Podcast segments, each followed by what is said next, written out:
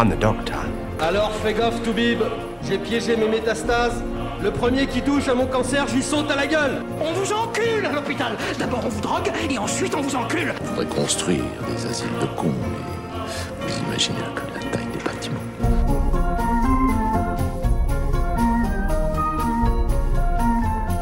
Eh bien, me revoilà parmi vous, et cette fois-ci un mercredi. Et aujourd'hui, dans notre sympathique monde de la santé, on va parler un peu d'actualité, on va tenter de répondre à une question. Peut-on s'interroger à propos de la représentation du tabac dans le cinéma français sans forcément être un, hygiéniste liberticide puritain? Il y a deux semaines, après qu'une sénatrice PS ait interpellé la ministre de la Santé Agnès Buzyn à propos d'une déclaration de la Ligue contre le cancer, 70% des films français feraient apparaître des, euh, des personnages consommant du tabac. Euh, la ministre, à la suite de cette, euh, de cette remarque, a déclaré qu'il faudrait réfléchir à interdire le tabac dans le film. Bon, examen surprise. Que se passe-t-il quand n'importe quel ministre suggère qu'il faudrait interdire quelque chose dans un objet culturel tel que le cinéma? Faire tout le contraire. Bah en fait ça fout la merde effectivement. ça gueule, ça gueule et ça gueule. Bon, quand on parle donc du coup, on en arrive à parler de déclaration liberticide, moraliste, mhm. hygiéniste puritain, d'américanisation de la société. Après, il y a eu un démenti. Finalement, on n'a pas dit qu'on voulait interdire, mais on parlait plus des subventions.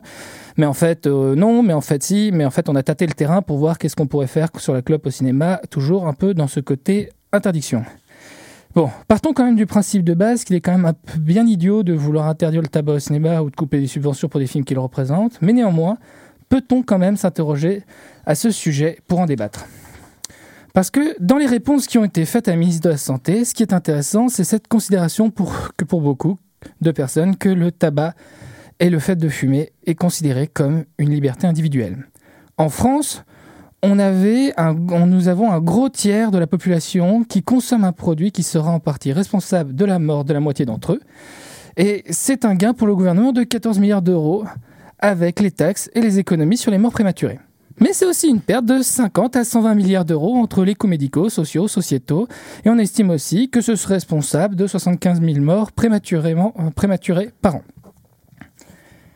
En partant de cela, ce qu'on a entendu dans les médias, c'est une ministre qui veut stériliser le cinéma, un univers culturel qui crée la famille et des gens qui confondent liberté individuelle et addiction. Autant vous dire que question débat, il y en a plus eu dans ma promo de master quand il a fallu décider qui euh, de, à qui c'était le tour d'aller acheter du café. Et oui, parce que finalement, ce qu'on aimerait bien entendre sur le sujet, c'est un débat, une discussion. Ce serait expliquer que le cinéma français fume plus que la France en réalité. C'est accepter que oui, Uma Thurman qui clope en public dans Pulp Fiction en 1995, ça a de la gueule et ça correspond à l'époque. Mais, que le fait, mais quand on fait une adaptation contemporaine de Sherlock Holmes, on lui colle des patchs plutôt qu'une pipe, et là aussi ça fait sens. Ce qu'on aimerait savoir, c'est ce, que peut apporter un personnage le fait de fumer. Et si on veut du réalisme, n'oublions pas aussi que la maladie, ça tient du réel. Parce qu'en fait, c'est cela dont il était question. Comment est-ce qu'on représente le tabac au cinéma? Est-ce un symbole de virilité, d'intelligence, de sensualité, de créativité? Qu'est-ce que renvoie un personnage qui fume à l'écran?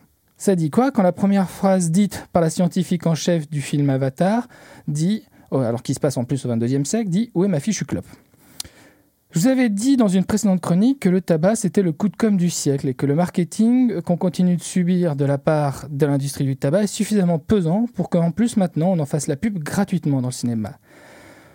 On pourrait entendre euh, des débats donc sur le fait que tout comme le sexe, la violence ou l'alcool, fumer est un comportement à risque et donc on peut penser à passer des messages de prévention au cinéma ou entrer dans le cadre des classifications en fonction de sa représentation. Oui, bon, alors, je, suis au courant qu'il existe une chose qui s'appelle la hiérarchie des douleurs. Et qu'en ce moment, dans le cinéma, il y a, débat, il y a des débats qu'on pense plus urgents. Et moi aussi, j'ai des problèmes avec les représentations du consentement au cinéma, par exemple. Coucou Harrison Ford, qui n'a jamais vraiment eu quelque chose à faire de quoi que ce soit euh, de, du consentement, que ce soit dans Blade Runner ou dans Star Wars, deux monuments de mon enfance. Mais là aussi, on parle de représentation et d'acceptance sociale, mais à un autre niveau. En 2014, l'OMS a estimé qu'un tiers des adolescents commençaient à fumer à cause de l'image du tabac au cinéma. Et on, a déterminé en France que la plupart des fumeurs quotidiens avaient commencé avant d'avoir 20 ans. Donc, si on parle de ça, ce n'est pas pour emmerder les fumeurs euh, ou alors priver de liberté ou les empêcher de fumer eux. Pour ça, il y a le mois sans tabac, le cancer, le sapin. Mais pour les autres, c'est pour que d'autres ne commencent pas et que, comme dans le film du même titre, un monsieur en costume ne puisse pas venir leur dire Thank you for smoking. Bon, moi je vous laisse, je dois aller acheter du café.